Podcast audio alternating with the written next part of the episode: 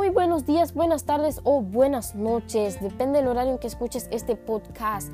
Mi nombre es Angie Munguía y a continuación te daré a conocer cinco aspectos que debes considerar antes de elegir tu auto ideal. Como todos sabemos, comprar un auto es un evento que tiene importancia y está muy vinculado con tus necesidades diarias, como ir al trabajo, reuniones, etc. Por esta razón, para elegir un auto, debes pensar en varios aspectos que te permitirán tener una idea más clara de las características que debe tener. Y te estarás preguntando por qué.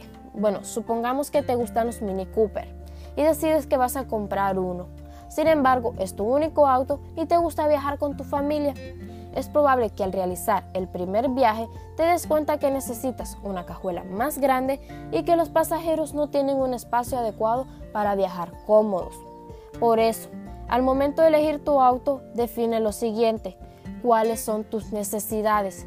Piensa para qué necesitas el auto, si es para viajar constantemente, para usarlo en la ciudad, etc. También toma en cuenta las características de las calles o carreteras que frecuentas, el clima y las personas con las que normalmente viajas. También define cuál es tu presupuesto. Es posible que ya tengas una idea de cuánto dinero vas a necesitar para comprar tu auto o que tienes que disponer de una cantidad mensual para pagar un crédito. Si no, lo mejor es que eches un vistazo a tus finanzas y definas cómo quieres realizar la compra. Con estos dos aspectos definidos, puedes tener una idea más clara de las características que debe tener el auto que necesitas. Ahora bien, es probable que con lo anterior ya tengas algunas opciones de marcas en mente. Lo único que tienes que hacer es conocer más acerca de las opciones de autos que has pensado y elegir la que más te convenga. Para eso, lo mejor es que realices una investigación en la cual te informes acerca de estos cinco aspectos. Número 1. Precio. Conocer el precio te ayudará a decidir mejor qué opción de compra vas a realizar, si vas a realizar por medio de un crédito, pago de contado u otro. Además, es importante que conozca las diferencias de precio según la forma de pago y las diferentes versiones disponibles, así tiene más puntos a considerar de cada uno. Número 2. Características del auto. No te olvides de preguntar acerca de las características del motor. Hay una gran cantidad de datos que puedes encontrar, pero no tiene caso enfocarte en términos difíciles.